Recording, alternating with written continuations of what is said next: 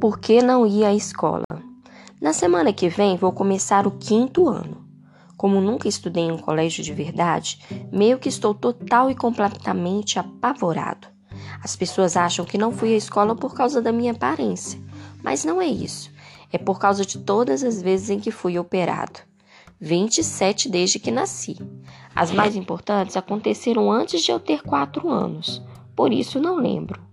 Mas desde então passei por duas ou três cirurgias a cada ano, algumas grandes, outras menores. E como sou pequeno para minha idade e tenho outros problemas misteriosos que os médicos nunca conseguiram entender, eu ficava doente o tempo todo. Foi por isso que os meus pais decidiram que seria melhor eu não ir para a escola. Mas estou bem mais forte agora. Minha última cirurgia foi oito meses atrás e provavelmente não precisarei de outra pelos próximos anos. A mamãe me dá aula em casa.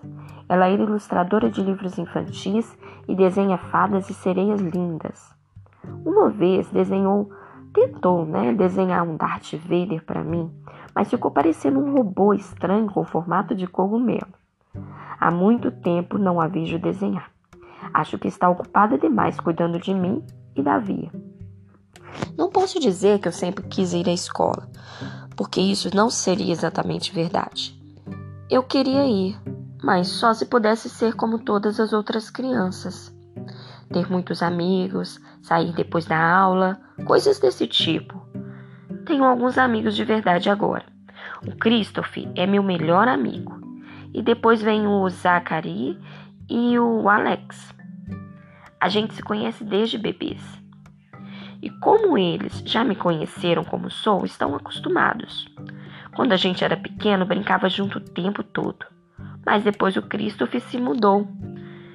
Fica mais ou menos uma hora de onde eu moro, sabe?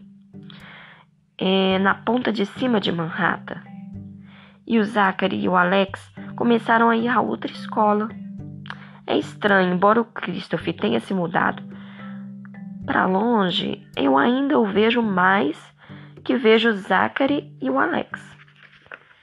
Eles têm um monte de amigos novos agora, mas quando nos esbarramos na rua, eles ainda são legais comigo e sempre dizem oi.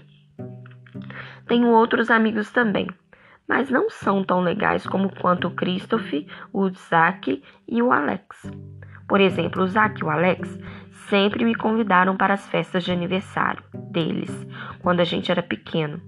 Mas o Joel, o, em o Emon e o Gabe nunca fizeram isso.